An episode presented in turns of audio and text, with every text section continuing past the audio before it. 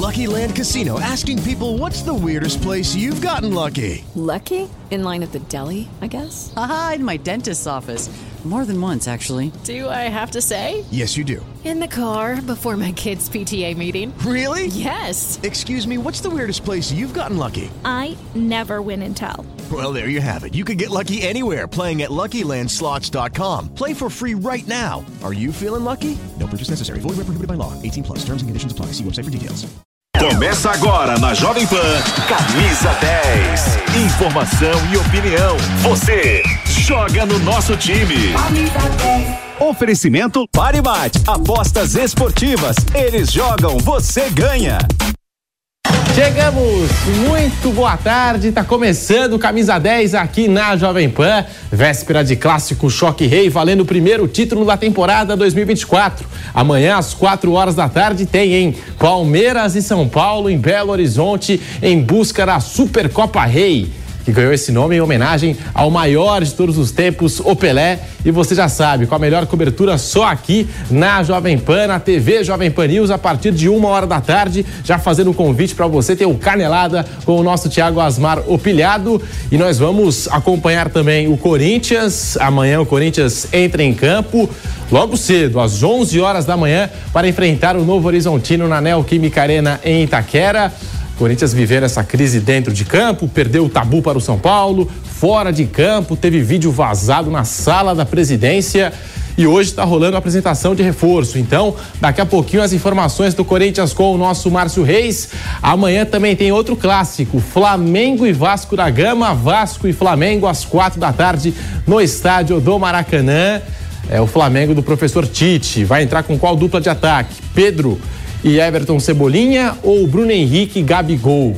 Fica essa dúvida. Também vamos conferir as informações do Flamengo. Só está começando o nosso Camisa 10 em todas as plataformas, com a nossa equipe de esportes espalhada por todo o Brasil, os nossos setoristas, a equipe de reportagem da Jovem Pan Esportes. Vamos todos juntos. Abrimos o programa deste sábado falando do Corinthians. Vamos para o CT Joaquim Grava fazer contato com o Márcio Reis. Márcio Reis, muito boa tarde para você. Bem-vindo ao Camisa 10. O Corinthians com muita fumaça, hein, Márcio? Dentro e fora de campo. Boa tarde. Muito boa tarde, Pedro, todos que acompanham Camisa 10. Bom, realmente, como você falou, o Corinthians ele vive um momento conturbado dentro de campo, né? No Campeonato Paulista são quatro jogos, três derrotas seguidas e uma vitória, e fora dele também. Então, daqui a pouquinho a gente vai chamar o que aconteceu nessa semana aqui. Teve um momento bem conturbado, a gente pode falar assim, né? Estranho, acho diria teve a, o Conselho Deliberativo voltou para o seu novo presidente, que é o Romeu Tuma Júnior, né? Ele é eleito agora o novo presidente do Conselho Deliberativo e ele é da chapa do Augusto Melo, que é o Corinthians mais forte, chapa 30. Acabou sendo eleito, derrubou o Jorge Calil, que estava sendo apoiado pelo André Sanches da chapa Renovação e Transparência.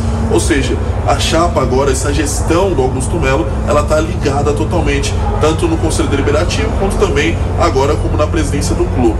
E aí teve um momento que foi vazado uma fala do Augusto, do Augusto Melo, bem importante. E a gente vai trazer essa fala aqui para vocês agora acompanharem no Camisa 10.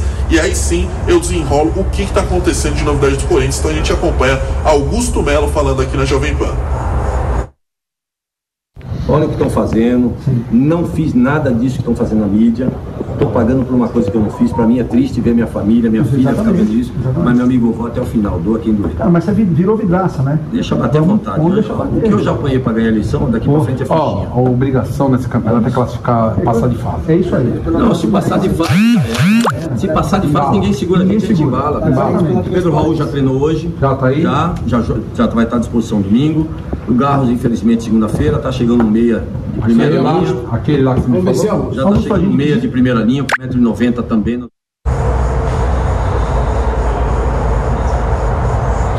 Tá aí então as palavras do presidente Augusto Melo, né? Falando. Primeiro é bom a gente pontuar o que ele falou. Corinthians, ele se passar de fase, ninguém consegue segurar. Lembrando que já passou um terço do Campeonato Paulista, são 12 rodadas. Em quatro, o Corinthians só venceu um, tem apenas três pontos. A pior campanha do Corinthians, sequência de derrotas em Paulistão, é justamente do Mano Menezes, e é a terceira pior da história, com quatro derrotas seguidas. Ou seja, se amanhã o Corinthians perder para o Novo Horizonte, ele iguala essa terceira pior campanha da história do Corinthians, falando somente em derrotas. E aí a gente pode estar acompanhando também a situação do Corinthians no seu grupo. O grupo C, o Corinthians é o lanterna do grupo C nesse momento, ou seja, ele precisa muito da vitória amanhã para dar uma respirada. E também, se a gente for colocar aí na situação para quem pode acompanhar na Jovem Pan com imagem, na TV também no YouTube, a gente vai poder estar tá mostrando a situação no grupo geral, porque quem rebaixa também é o grupo geral. Então o Corinthians hoje ele é o quarto pior time do Campeonato Paulista. A situação realmente não é boa para a equipe do Mano Menezes, precisa urgentemente dar uma reagida. E aí, como o presidente Augusto Melo falou, né, no que a gente pôde acompanhar, chegarão reforços. Primeiro ele falou que vai chegar um meia de ponta, um jogador de 1,90m. Situação do Gal, Rodrigo Gal, deve estar na segunda-feira, deve estar regularizado. Acredito que na terça-feira deve ser apresentado, porque na quarta-feira tem Santos e Corinthians, já tem mais um clássico. Então o Corinthians não tem muito tempo, a vida do Corinthians realmente está muito complicada e difícil nesse momento. Sem contar que ontem, ao meu timão, o Rosalá, ele que é o diretor da financeira do Corinthians, Rosalá Santoro, ele falou que o pessoal do meu timão esclareceu as dívidas do clube. Pedro, olha atenção nessas dívidas. É 1,65 bilhão que o Corinthians deve. E aí ele está separado da seguinte forma: 706 milhões só da Neoquímica Arena. 550 milhões só de impostos federais. 350 a 600 milhões só de a curto prazo, né, falando de empresários, né, sendo que de empresários são 217 milhões. Ou seja, a vida do Corinthians realmente não está nada bem dentro e fora de campo. Mas nesse momento, a gente está aqui no CT Joaquim Grava acompanhando a apresentação de Pedro Raul, reforço do Corinthians que já chegou e provavelmente amanhã já deve estar na equipe titular. Pedro. É dívida que não acaba mais, meu caro Márcio Reis, amigos aqui do Camisa 10 da Jovem Pan. E esse vídeo vazado, não é, Márcio? Da sala da presidência, apenas 37 segundos, o que eu acho engraçado. Curta duração, vídeo. Você percebe ali a câmera apontada para o presidente do Corinthians, Augusto Melo, e em apenas 37 segundos ele vai passando várias informações pertinentes ao torcedor corintiano, não é, Márcio? É, então, o, Augusto Melo respondeu sobre esse vídeo vazado. Ele falou que ele estava dando respostas a um dos conselheiros, uma das chapas que acabaram apoiando o Augusto Melo a vir a ser presidente do Corinthians. Ele estava dando satisfação, que as pessoas que apoiaram estão cobrando. Estão vendo a situação do Corinthians na, na mídia, nas redes sociais, está vendo que está delicado e ele foi dar satisfações. E aí, uma dessas pessoas que estava envolvida na reunião, é, acompanhando, né, sendo cobrando né, respostas do presidente, acabou filmando e divulgando para as redes sociais. Essas são as palavras do Augusto Melo se retratando sobre esse vídeo vazado que acabou saindo na mídia aí, falando até da situação do Pedro Raul que vai ser, que vai jogar amanhã, segundo ele, e também a situação do Galo e novas contratações do Timão. Até isso teve o noticiário do Corinthians. Muito obrigado pelas informações, Márcio Reis. Amanhã tem já fazendo o convite, porque tem Corinthians e Novo Horizontino, Novo Horizontino e Corinthians, diretamente da Neoquímica Arena em Itaquera, na voz do José Manuel de Barros, pelas ondas do rádio e também no canal do YouTube Jovem Pan Esportes. Corinthians, a quarta pior campanha do Paulistão, três derrotas seguidas, perdeu o tabu para o São Paulo e fora de campo dívidas, muita pressão para cima do presidente Augusto Melo. Vamos continuar atualizando a situação do Corinthians para você aqui no microfone Jovem Pan. Bom, hora de virar a página. Vamos para a Vila Belmiro. Vamos descer a serra, as informações do Santos com ele, Guilherme Nápoles, aqui no Camisa 10. Fala rapaziada do Camisa 10, tudo certo? Apesar dos bons resultados, a semana do Santos foi bem agitada. Com uma das melhores campanhas na atual edição do Paulistão, com nove pontos em quatro jogos, o Santos sofreu duas punições que podem prejudicar o Peixe na sequência da temporada. A primeira delas é a punição no STJD por conta das brigas e confusões no duelo contra o Fortaleza, na última rodada do Brasileirão, no jogo que ocasionou o rebaixamento do Peixe. O Santos foi punido com seis jogos de portões fechados, ou seis jogos com perda de mando de campo, além de precisar pagar uma multa de 100 mil reais. A pena, no entanto, só será cumprida durante a disputa da Série B do Campeonato Brasileiro. A outra punição vem direto da FIFA. O Santos sofreu um transfer ban da entidade por conta de uma ação movida pelo técnico Fabian Bustos.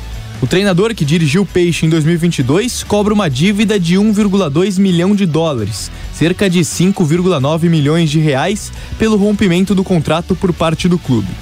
Por esse motivo, o Alvinegro está impossibilitado, neste momento, de inscrever o goleiro Gabriel Brazão, vindo da Inter de Milão. Em nota, o Peixe diz estar otimista por um acordo com o argentino para sanar a dívida.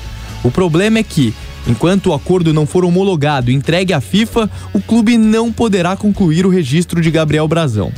Já dentro de campo, a novidade deve ser o atacante Alfredo Morelos. O colombiano chegou ao Peixe em julho de 2023, mas sofreu com lesões e ainda não fez a sua estreia. Com seu novo contrato, readequado à nova política salarial do Peixe, o atacante foi regularizado no boletim informativo da CBF e está à disposição de Fábio Carilli. No entanto, o treinador do Peixe segue com outro desfalque importante.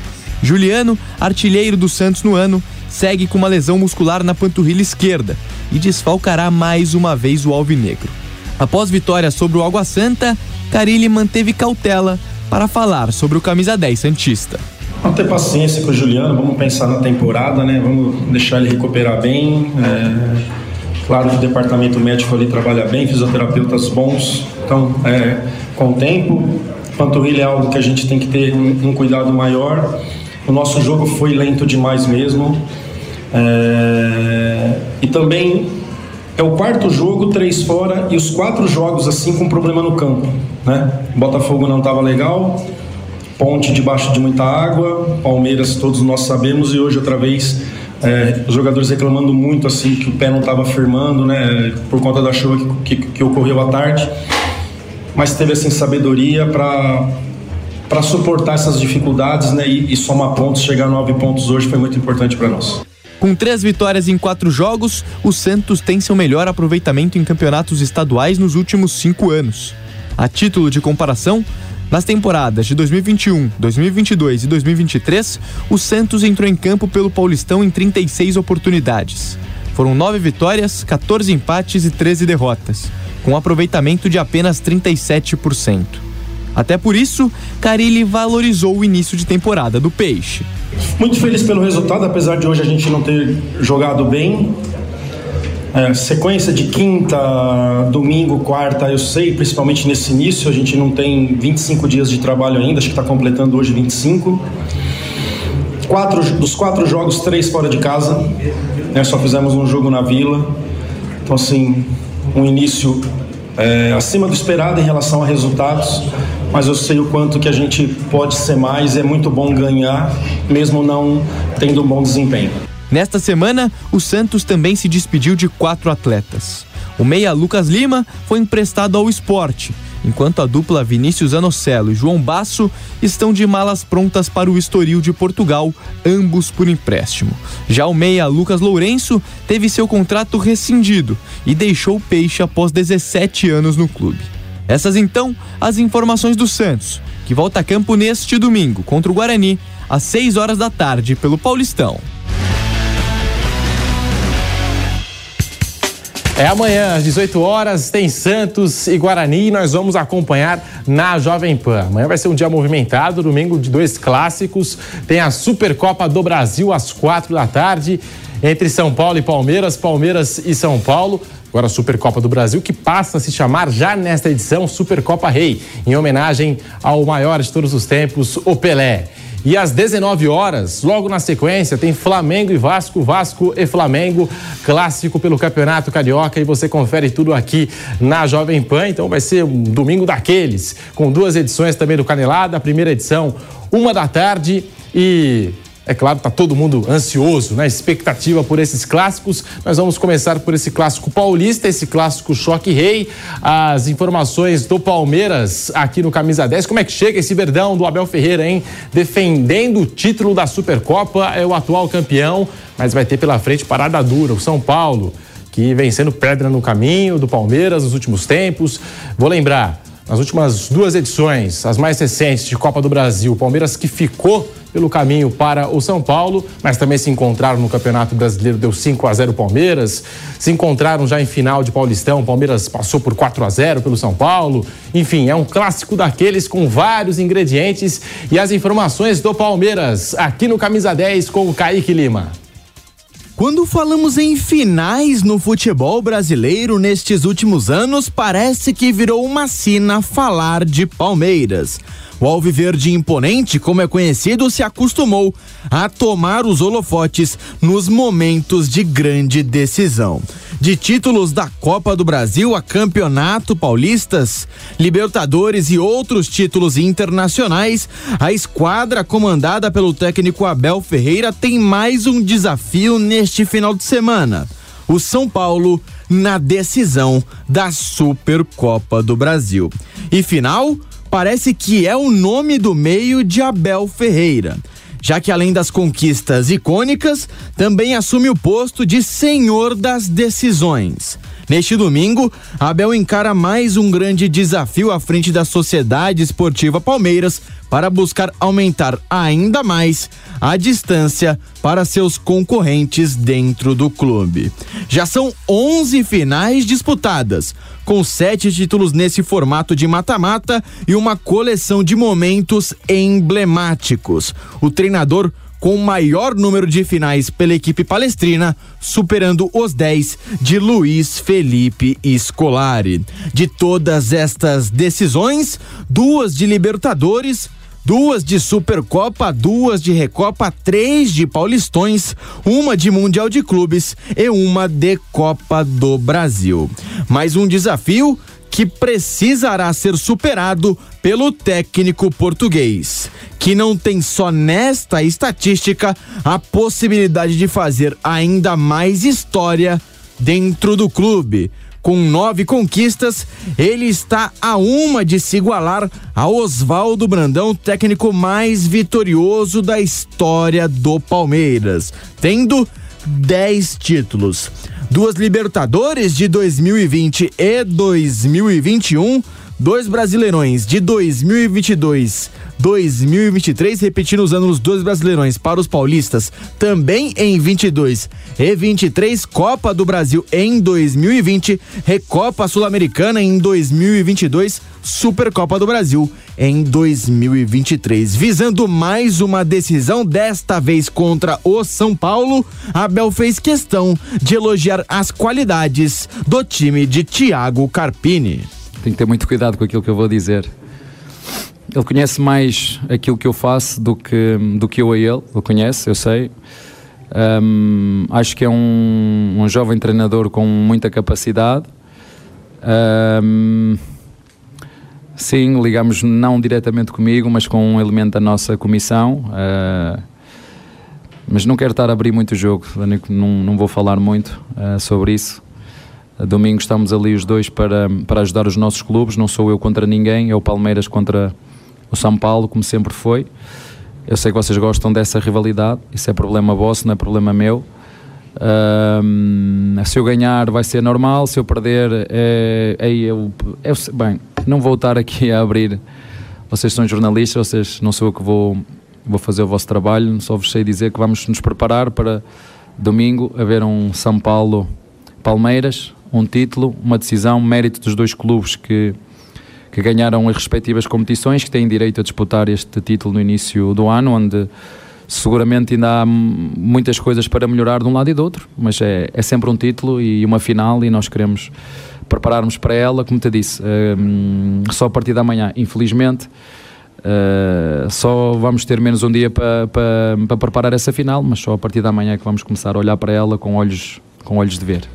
Para manter a fama de bicho-papão, o Palmeiras deu seguimento à preparação na última sexta-feira.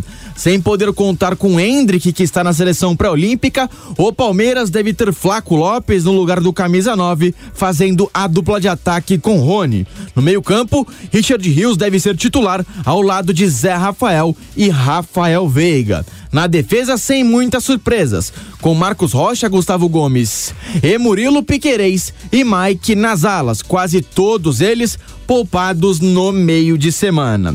São Paulo que é disparadamente a maior pedra no sapato do Palmeiras desde a chegada de Abel Ferreira.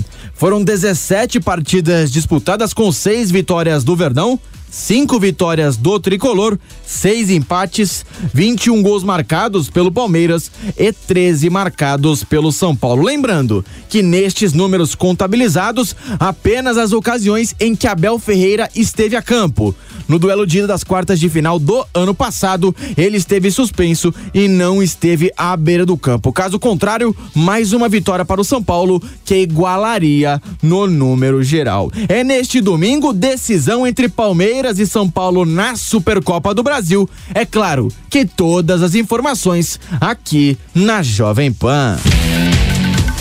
Muito obrigado, Kaique Lima, pelas informações aqui no Camisa 10. E só mais duas informações sobre o Palmeiras. Deve entrar em campo, deve ser escalado pelo técnico Abel Ferreira com jogadores que foram preservados na vitória contra o Bragantino. Ao todo, 11 atletas preservados, aqueles que também ficaram no banco de reserva, né? não começaram jogando o jogo em Bragança Paulista. E a outra informação envolve mercado da bola, porque o Palmeiras encaminhou por empréstimo a contratação do atacante Lázaro, aquele revelado pelo Flamengo e que hoje está no Almeria da Espanha. Contrato até o fim da temporada por empréstimo com opção de compra. Tá aí o Lázaro chegando, o Abel Ferreira que tem várias lacunas a serem preenchidas nesse time, porque perdeu o Bruno Rodrigues por lesão, Dudu segue de fora, o Palmeiras que negociou o Arthur e o Kevin, então tá chegando o Lázaro para reforçar a equipe alviverde.